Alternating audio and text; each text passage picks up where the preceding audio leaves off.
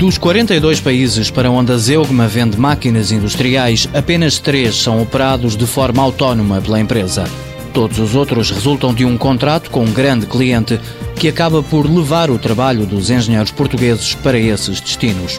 Raul Espírito Santo, o administrador da empresa, diz que é um bom modelo do ponto de vista financeiro e da previsibilidade do negócio. Nós temos encomendas programadas, portanto é uma das características também destes clientes é que há uma proximidade do ponto de vista de parceria que nos permite partilhar as perspectivas dos clientes para o futuro, ou seja, nós podermos dimensionar-nos também em função do que é que eles, quais são as perspectivas de crescimento deles o que é muito interessante não é? Portanto, e que nos permite uh, arriscar de uma forma mais ou menos sustentável. Mas este modelo de cliente quase único tem riscos que a Zeugma está a tentar anular. É o tal desafio que uma empresa deste género tem, com empresas com clientes muito grandes que debitam muito trabalho e estamos, estamos sempre no dilema de dizer que não ao nosso melhor cliente para ir eh, dizer que sim a outros clientes. Portanto, hum, é o grande desafio que temos no futuro, neste momento, é conseguir fazer, concretizar o tipo de projetos que concretizamos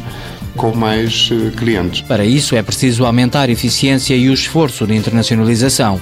É o que a empresa está a fazer na China. Nós na China temos um representante e no qual já temos três clientes, também empresas muito grandes, três clientes que nos compraram soluções. Portanto, nós temos mais ou menos a média de um, um por ano. Brasil e Suécia são os outros países onde a Zeugma já entrou sozinha, seja através da recuperação de máquinas industriais ou do desenvolvimento de protótipos.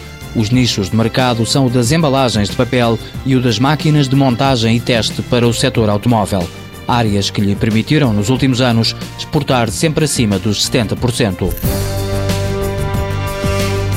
Zeugma Tecnologia de Sistemas Industriais SA, empresa de Mafra com 42 trabalhadores.